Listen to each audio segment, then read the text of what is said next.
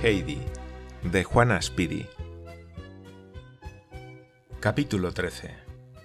Camino de los Alpes en un atardecer de verano. El señor Sesemann subió acto seguido al primer piso y se dirigió directamente a la habitación de la señorita Rottenmeier. Llamó a la puerta con tal violencia que la dama, dormida aún, se despertó sobresaltada y dio un grito. Enseguida oyó la voz del dueño de la casa que decía haga el favor de bajar sin tardanza al comedor. Es preciso hacer inmediatamente los preparativos para un viaje. La señorita Rottenmeier consultó su reloj. No eran más que las cuatro y media. Jamás le habían despertado a una hora tan temprana. ¿Qué podría haber sucedido? La curiosidad que experimentaba por conocerlo y la agitación del sobresalto hicieron que se vistiese de cualquier modo y que, teniendo una prenda ya puesta, la buscara después locamente por la habitación. Mientras tanto, el señor Sesemann recorrió el pasillo y tiró de las diversas campanillas instaladas para llamar a los diferentes criados, haciéndolo con tal fuerza que todos saltaron de sus respectivas camas completamente aterrorizados y se pusieron la ropa al revés. Cada uno de ellos estaba convencido de que el dueño de la casa se hallaba luchando con el fantasma y que el campanillazo era el grito de socorro que les enviaba. Bajaron, pues, al comedor muy consternados y sufrieron una gran sorpresa al ver que el señor Seseman se paseaba sano y salvo y con buen semblante por la estancia. Juan fue enviado inmediatamente a preparar el coche y el caballo. Tinet recibió la orden de despertar a Heidi y de prepararla para un viaje. Sebastián tuvo que ir a la casa donde servía Dete, la tía de Heidi, para rogarle que acudiera enseguida a la del señor Sesemann. Durante aquel intervalo, la señorita Rottenmeier había logrado al fin vestirse ordenadamente, excepto el tocado, porque lo llevaba puesto al revés, de tal modo que parecía tener vuelto el rostro. El señor Sesemann atribuyó este extraño modo de vestirse la dama a lo intempestivo de la hora y pasó, sin dar explicaciones, al asunto que le urgía. Ordenó a la señorita Rottenmeier que preparara enseguida una maleta y pusiese en ella todas las cosas de la pequeña Suiza. Llamaba así a Heidi porque el nombre de la niña no le era familiar debiendo añadir una buena cantidad de prendas de vestir de Clara a fin de que la niña pudiera llevarse a su casa un buen equipo y todo debía hacerse sin dilación alguna y con la mayor rapidez. La estupefacción de la dama fue tan grande que se quedó como clavada en el suelo y miraba fijamente al señor Sesemann. Ella se había imaginado oír el relato de alguna terrible historia de aparecidos que sin duda debió pasar aquella noche y que no le hubiese disgustado oír en aquel momento en que ya era de día en lugar de ver realizados sus deseos, no solamente le daban órdenes muy prosaicas, sino que además muy molestas. De aquí que la dama no lograra salir de su asombro. Se quedó inmóvil, esperando oír algunas explicaciones acerca de las causas de tan extraordinarias órdenes. Mas el señor Sesemann, que aún no estaba dispuesto a darlas, la dejó plantada y se fue al dormitorio de su hija. Como había supuesto, Clara se hallaba despierta a causa del inusitado movimiento. Su padre se sentó al borde de la cama y le contó todo lo que había pasado aquella noche, añadiendo después que el médico dictaminó que Heidi estaba muy enferma y que podría suceder que continuando sus paseos nocturnos le diera una vez por subir al tejado de la casa, lo que naturalmente implicaría un grave peligro. Así pues, había tomado la decisión de mandar a Heidi inmediatamente a su casa, porque no quería aceptar semejante responsabilidad. Y Clara debía consentir en la marcha de su amiguita de buen grado, porque bien claro estaba que no había otra solución. Clara sufrió una dolorosa sorpresa y empezó inmediatamente a buscar toda clase de pretextos para evitar la separación. Mas fue inútil, porque su padre mantuvo inquebrantable su decisión. A cambio, prometió a su hija que si se mostraba ahora razonable, la llevaría al año siguiente a Suiza. Clara sometióse, pues, a lo impuesto, solicitando en cambio y como compensación que trajeran la maleta de Heidi a su habitación para que ella pudiera poner lo que quisiera. El padre dio gustosamente su consentimiento y le rogó, además, que arreglara para su amiguita un bonito equipo. Mientras tanto, tía Dete había llegado y esperaba impaciente y muy intrigada en la antecámara. Algo muy extraordinario debía suceder cuando la llamaban a una hora tan intempestiva. El señor Sesemann la recibió enseguida y le explicó el estado de Heidi, rogándole que la llevara aquel mismo día a Suiza para restituirla a su hogar. Dete sufrió una gran decepción, pues no había esperado semejante desenlace. Recordaba muy bien las últimas palabras del viejo de los Alpes cuando le dijo que nunca más volviera a presentarse delante de él. No quería, pues, volver a llevarle a la niña que un día le arrancara casi a viva fuerza. No le pareció prudente hacerlo, y no tuvo necesidad de reflexionar mucho para hallar la contestación. Explicó con su locuacidad habitual que desgraciadamente no le era posible partir aquel día y que para el siguiente la cosa era aún menos factible, y en cuanto a los demás días no podía aventurarse a decir nada fijo a causa de sus muchas ocupaciones, y que más tarde mucho menos. El señor Sesemann comprendió enseguida lo que había detrás de aquella verbosidad y la despidió cortándole la palabra. Enseguida mandó llamar a Sebastián y le ordenó que se preparara al punto para un viaje, porque iba a acompañar a la niña. Por la noche se detendría en Basilea, para seguir el viaje al día siguiente, llegando a su destino poco después. Regresaría sin tardanza, porque no tenía más que hacer en casa del abuelo de la pequeña que entregarle una carta en la que el señor Sesemann daría todas las explicaciones que el caso requería. He de recomendarte una cosa muy importante, Sebastián, continuó el señor Sesemann, y ten cuidado de hacerlo todo como te lo mando. Aquí tienes mi tarjeta con la dirección de un hotel de Basilea en el que me conocen. La presentarás al dueño del hotel y te darán una buena habitación para la niña. En cuanto a ti, puedes pedir allí lo que quieras. Pero lo primero que harás será ir al cuarto de la pequeña y asegurar las ventanas de tal modo que la niña no pueda abrirlas. Cuando la pequeña esté acostada, cerrarás la puerta por fuera con llave, porque ella tiene la costumbre de dar paseos nocturnos y podría correr peligro en una casa desconocida si por casualidad bajara y abriera la puerta de la calle. ¿Has entendido? No se te olvide. Ah, ah. Era pues aquello. Caramba. exclamó Sebastián, aturdido por la sorpresa. De pronto se había hecho la luz en su cerebro acerca del asunto de la aparición de los fantasmas. Sí, era eso. Ya ves tú qué cobarde has sido. Lo mismo pienso de Juan, a quien puedes decírselo de mi parte. Vaya pareja de valientes que sois. Y sin añadir una palabra más, el señor Sesemann se dirigió a su habitación para escribir una carta al abuelo de Heidi. Sebastián se había quedado confuso en medio del comedor y repetía sin cesar Qué estúpido he sido dejándome arrastrar por ese cobarde de Juan. Porque de lo contrario Vaya, si sigo a la figura blanca que él vio.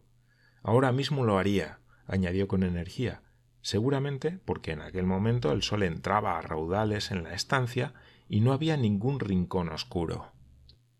Entretanto, Heidi, vestida con sus mejores galas y sin saber lo que sucedía, esperaba los acontecimientos. Tinet se había limitado a despertarla, sacar la ropa del armario y ayudarla a vestir sin decir una sola palabra porque no hablaba nunca con la niña, a la que consideraba inferior. El señor Sesemann entró en el comedor con la carta en la mano, donde estaba servido el desayuno, y preguntó ¿Dónde está la niña? Llamaron a Heidi. Esta se acercó al padre de su amiga para darle los buenos días y el señor Sesemann la contempló un momento.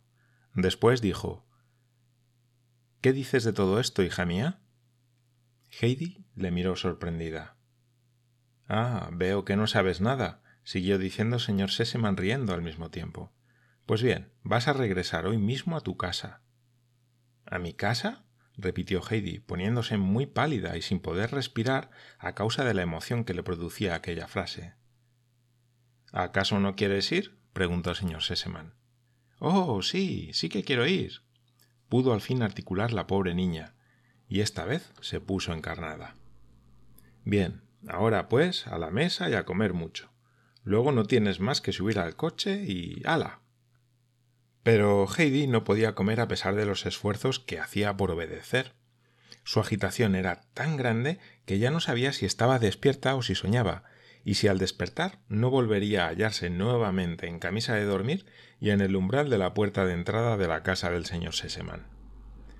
Cuide usted de que Sebastián se lleve provisiones en abundancia, dijo el señor Sesemann a la señorita Rottenmeier, que entraba en aquel momento. Esta pequeña no puede comer ahora, lo que es natural. Y volviéndose a Heidi le dijo Ahora ve al lado de Clara hasta que llegue el coche. No deseaba Heidi otra cosa y se marchó corriendo a la habitación de su amiguita. En medio del dormitorio de Clara encontró una maleta muy grande que aún no estaba cerrada. Ven, Heidi, ven, le gritó Clara al verla. Fíjate lo que he hecho poner en la maleta. ¿Te gusta? Y señaló un sinfín de cosas blusas, faldas, pañuelos y una caja de costura. Y ahora mira lo que tengo aquí, añadió, levantando triunfalmente por encima de su cabeza una cestita. Heidi echó una mirada a la cesta y dio un salto de alegría al ver que en ella había doce panecillos blancos y tiernos, todos para la abuela. En medio de su alegría, las niñas olvidáronse de pronto de que se aproximaba el momento de la separación, hasta que se oyó una voz desde abajo. El coche está listo y así resultó que los rápidos preparativos evitaron la tristeza que de otro modo hubiera producido la separación. Heidi se fue corriendo a su cuarto, porque en el último momento se acordó del libro que le había regalado la abuela de Clara y que había escondido debajo de la almohada, porque no se separaba de él ni de día ni de noche. Colocó el libro en la cestita en que estaban los panecillos, y después abrió su armario, pues sospechaba que en él hubiesen dejado alguna cosa sin la cual no quería partir. En efecto, allí estaba su pañuelo rojo. La señorita Rottenmeier no lo había considerado digno de ponerlo en la maleta y lo dejó en el armario. Heidi envolvió en él otro objeto querido y lo guardó todo en la cesta, pero de forma que no se viera. Luego se puso el sombrero nuevo y salió. Las dos niñas despidiéronse rápidamente, porque el señor Sesemann ya estaba allí esperando a Heidi para acompañarla hasta el coche. La señorita Rottenmeier estaba en lo alto de la escalera para despedirse allí mismo de la niña. Cuando vio el envoltorio rojo, lo sacó del cesto y lo tiró al suelo. Adelaida, dijo en tono de reproche, no he de permitir que te lleves semejante trapo. Ahora ya no lo necesitas. Adiós. En vista de la prohibición, Heidi no se atrevió a recoger el pañuelo, pero miró con ojos suplicantes al señor Sesemann como si aquello fuera el tesoro más preciado del mundo. No, no, dijo el dueño de la casa con energía. Quiero que la niña se lleve de aquí lo que quiera, si con ello puedo darle una alegría, aunque sean los gatitos o la tortuga. De modo que, señorita Rottenmeier, no insista en la orden. Heidi se apresuró a recoger el envoltorio rojo y dirigió una mirada llena de agradecimiento y de alegría al padre de Clara. Ya al lado del coche, el señor Sesemann dio la mano a la niña y le dijo con palabras amables y cariñosas que él y su hija Clara no la olvidarían nunca y que le deseaban toda clase de prosperidades. Heidi a su vez dio las gracias por todas las bondades recibidas y concluyó Y muchos saludos al señor doctor, porque recordaba perfectamente que el médico le había dicho que al día siguiente estaría bien y como en efecto así había sucedido, Heidi pensaba lógicamente que aquel debió ser la causa de ello. El cochero subió la niña al coche. Luego metieron la cesta de las provisiones, la maleta y por último montó Sebastián. El señor Sesemann le deseó una vez más buen viaje y el coche partió veloz hacia la estación. Poco tiempo después, Heidi se hallaba sentada en el tren y no soltaba la cestita por nada del mundo, porque en ella estaban los panecillos para la abuelita y era preciso cuidar mucho que no se perdiesen. De cuando en cuando abría la cesta y los contemplaba con ojos de alegría.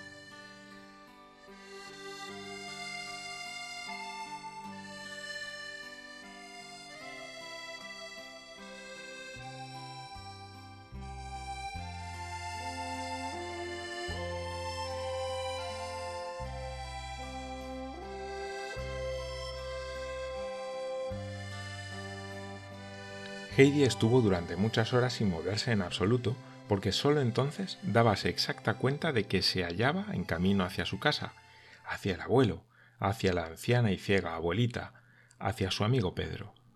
Y cerrando los ojos, imaginábase cómo sería su regreso y cómo los encontraría a todos y qué aspecto tendrían todas las cosas familiares. Y al recordar personas y escenas, pensó de pronto más intensamente en la anciana abuela, y con voz angustiosa preguntó Sebastián, ¿verdad que la abuelita de los Alpes no ha podido morirse? No, no, la tranquilizó el criado. No es de suponer, seguramente vivirá aún. Y Heidi volvió a ensimismarse en sus pensamientos. Solo de cuando en cuando abría la cestita, porque predominaba en ella la idea de darle a la anciana una gran alegría con aquel regalo. Al cabo de larga pausa volvió a decir Sebastián, sería preciso averiguar con certeza si la abuela vive todavía. Sí, señorita, repuso su acompañante, medio dormido. Ella vivirá seguramente. ¿Por qué no habría de vivir? Poco tiempo después, el sueño venció también a Heidi.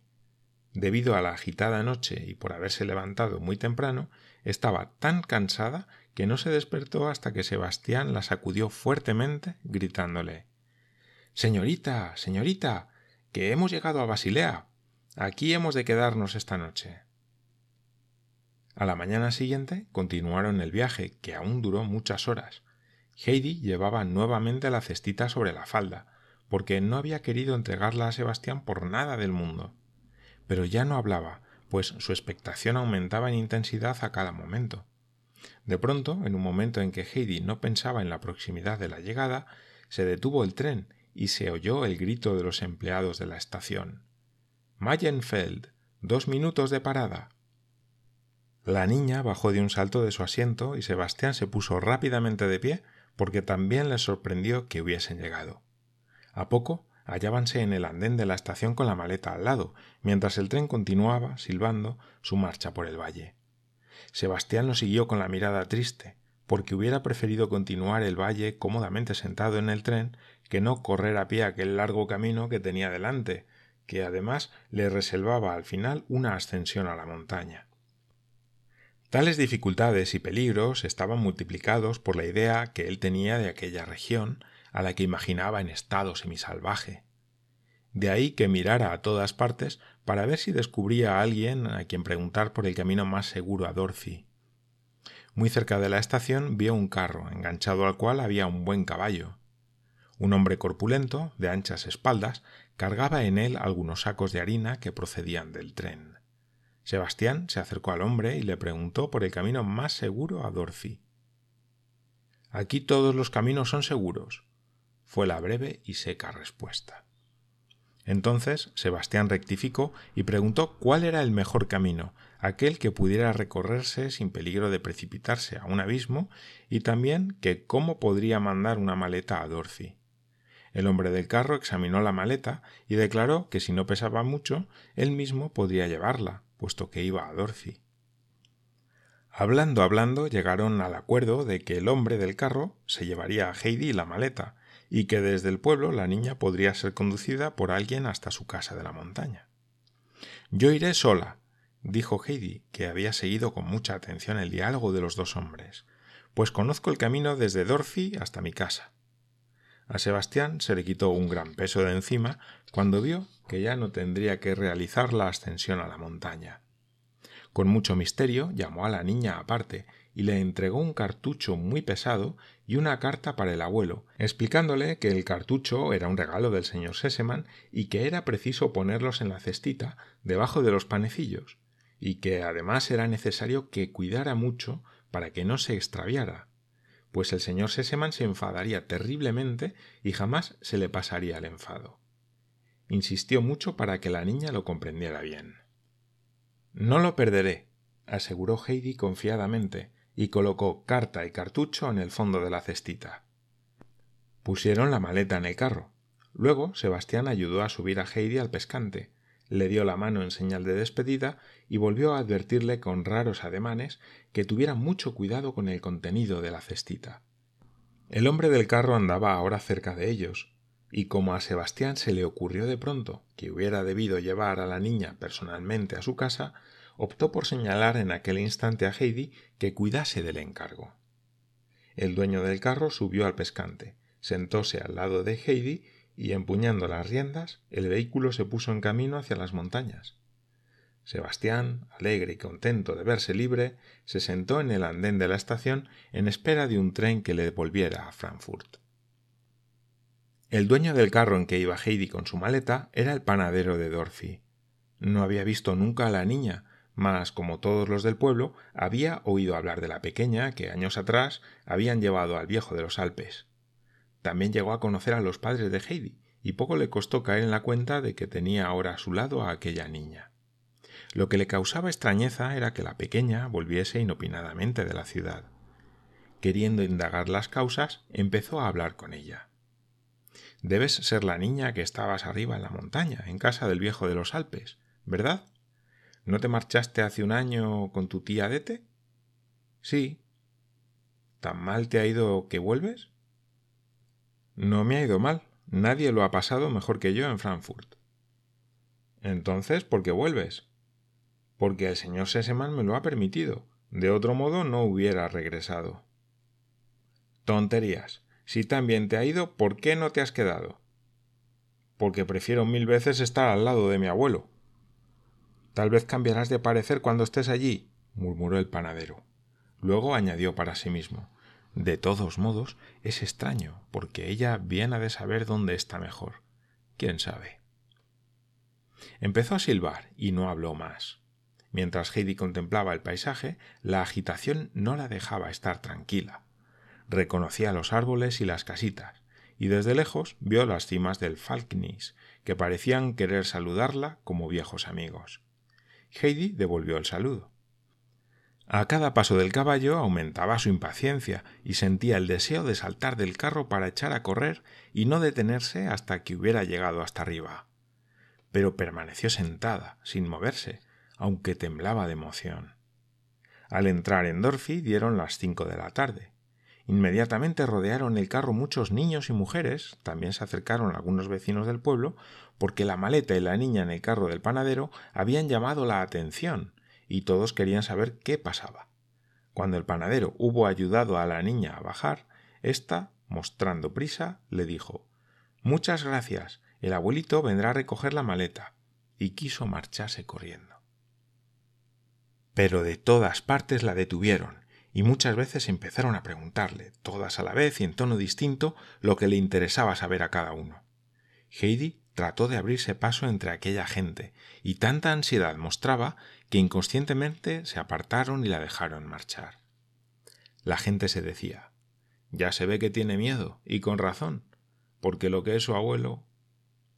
Y dieron en explicarse mutuamente cómo el viejo de los Alpes habíase vuelto mucho peor que antes, desde hacía cosa de un año, y que no hablaba con nadie, poniendo siempre una cara como si quisiera matar al que se cruzaba en su camino, por lo que si la niña hubiese sabido lo que le esperaba, seguramente no habría vuelto.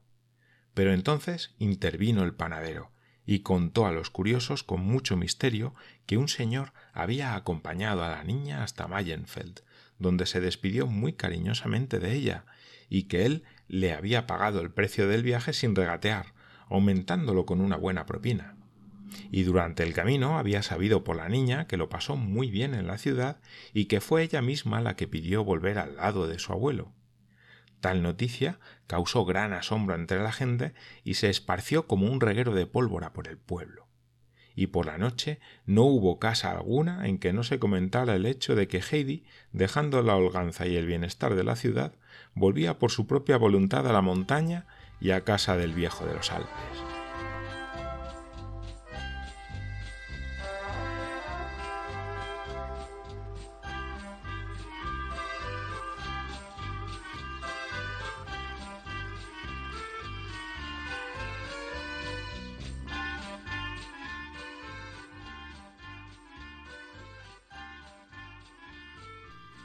Heidi, entre tanto, corría montaña arriba todo lo deprisa que podía, y de cuando en cuando se veía obligada a detenerse para cobrar aliento.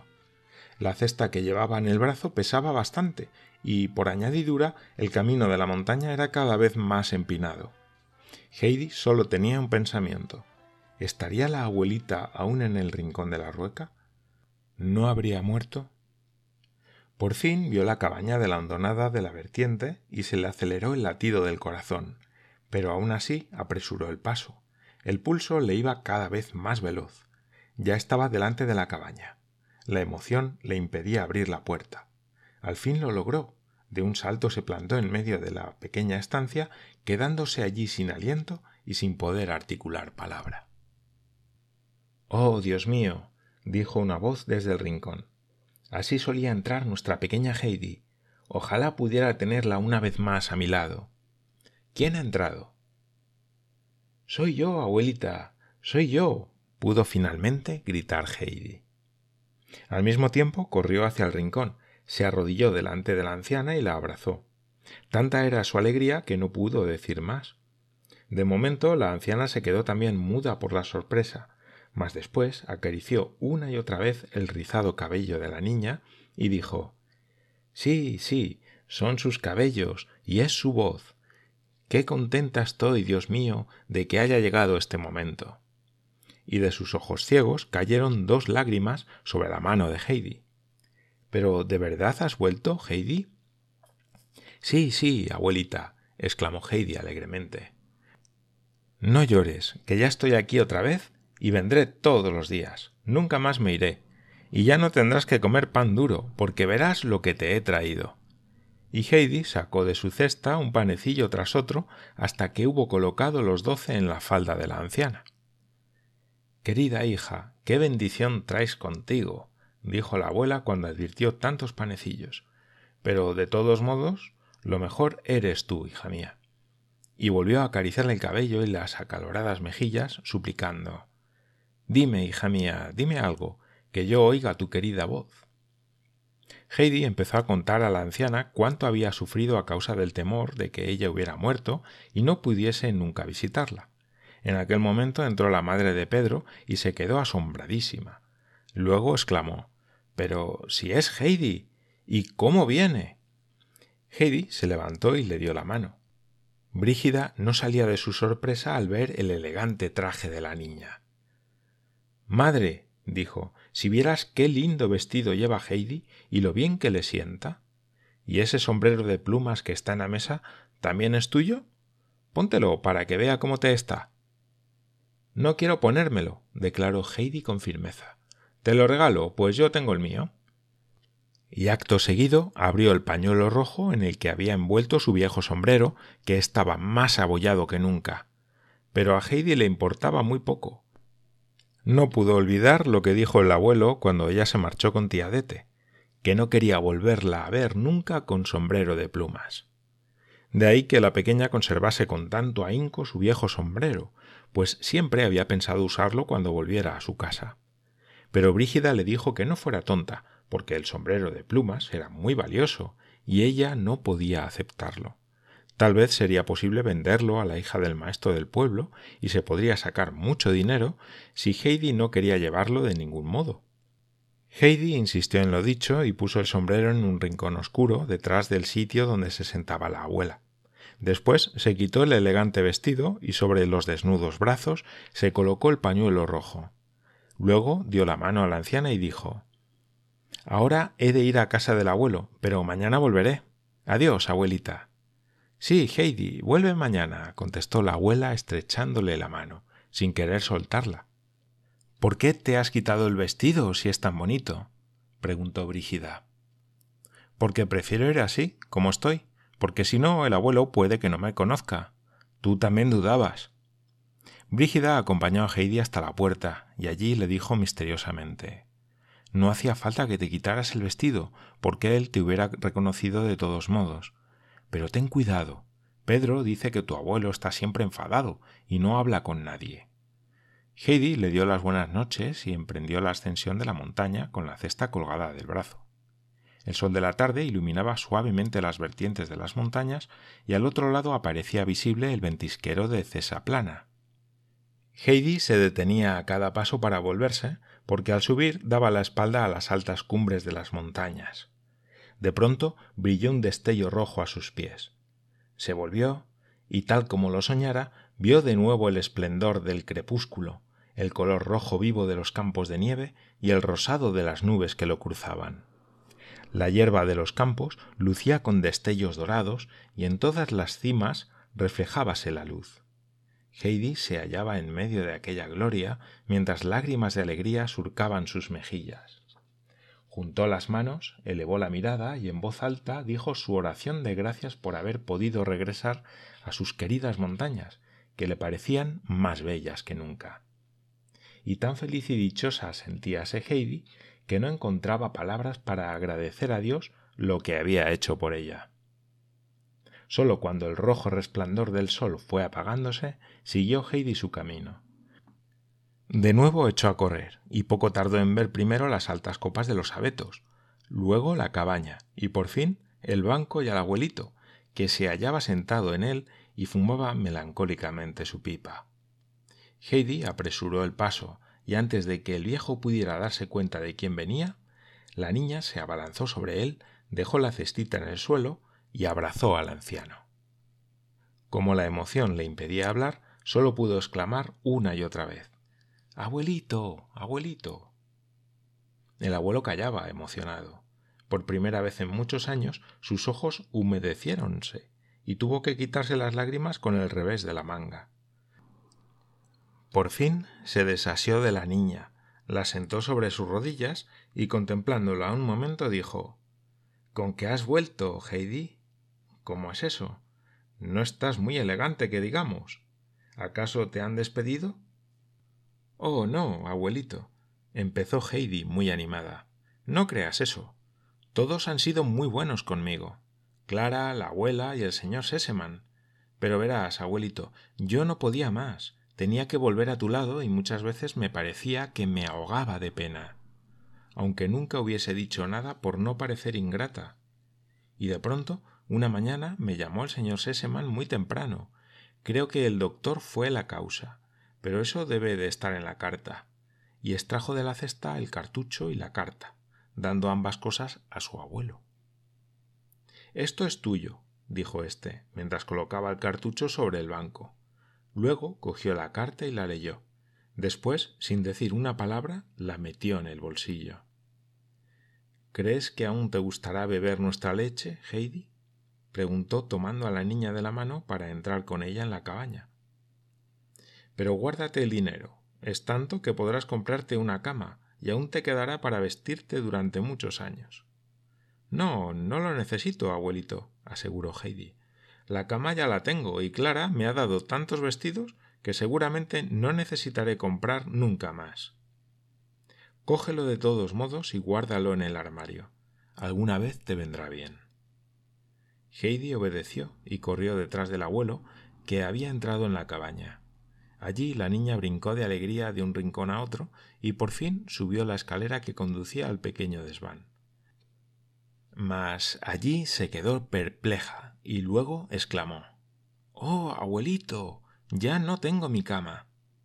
Ya volverás a tenerla, sonó la voz del anciano desde abajo. No sabía que habías de volver, pero ahora baja y toma la leche.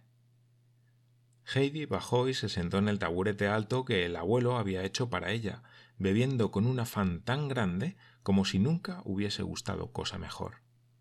Cuando dejó el tazón, dijo con un profundo suspiro Abuelito, como nuestra leche de la montaña, no hay nada en el mundo.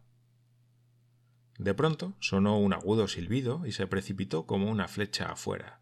De la montaña bajaba el rebaño de cabras, saltando y brincando, con Pedro en medio de ellas.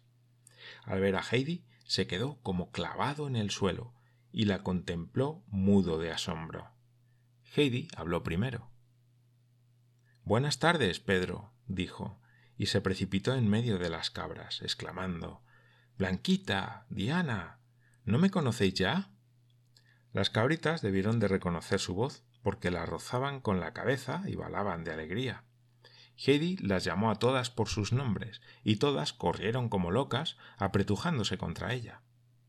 La impaciente cascabel dio un salto por encima de las dos cabras para aproximarse más rápidamente, y también la tímida Blancanieves empujó a un lado con inusitada terquedad al gran turco, amo y señor del rebaño, que se quedó mirándola con sorpresa a causa del inaudito atrevimiento, alzando las barbas para demostrar quién era. Heidi no cabía en sí de gozo y alegría al volverse a hallar en medio de aquellos compañeros de juego y abrazaba una y otra vez a la dulce Blancanieves y acariciaba a Cascabel, la impetuosa. Dejóse empujar a un lado y a otro por los confiados animalitos hasta que llegó cerca de Pedro, quien no se había movido porque no sabía si sus ojos le mostraban la verdad o si estaban soñando. Ven, Pedro, y saluda. exclamó Heidi. Pero ¿es que has vuelto? pudo por último decir Pedro saliendo de su asombro. Acercándose, cogió la mano de Heidi, que ésta hacía rato le estaba ofreciendo, y preguntó como siempre había preguntado cuando regresaban al caer la tarde ¿Vendrás mañana conmigo? No, mañana aún no, porque mañana he de ir a ver a la abuela. Tal vez iré contigo pasado mañana. Me gusta que hayas vuelto, dijo Pedro, y su rostro se transfiguró en una inmensa mueca de alegría. Enseguida se puso a bajar la montaña, pero le costaba más trabajo que nunca reunir las cabras, pues apenas habíalas obligado con ruegos y amenazas a ponerse a su lado, y Heidi se marchaba con Diana y Blanquita, cuando todas se dispersaron nuevamente y se fueron corriendo detrás de la niña. Para remediarlo, Heidi tuvo que encerrarse con Blanquita y Diana en el establo, porque de otro modo Pedro no hubiese podido arrancar el rebaño de aquel sitio. Cuando la niña volvió a entrar en la cabaña, vio que el abuelo había arreglado nuevamente su lecho, que era fragante y blando, pues el heno estaba casi recién cortado. Sobre él estaban extendidas cuidadosamente las sábanas blancas, y Heidi se acostó entre ellas con claras muestras de alegría, durmiendo como no lo había hecho en un año. Durante la noche se levantó el abuelo lo menos diez veces a subir la escalera, Encaramado en ella, escuchaba atentamente si dormía la niña y estaba tranquila, y luego examinó la abertura del tejado que había llenado de heno para que no entrara ningún rayo de luna. Pero Heidi durmió sosegadamente y no se levantó a dar paseos nocturnos como en la otra casa, pues ahora su más ardiente deseo estaba colmado. Hallábase nuevamente entre sus queridas montañas, había visto otra vez el fulgor del crepúsculo y oído el susurro de los abetos. Estaba, en fin, en el hogar querido.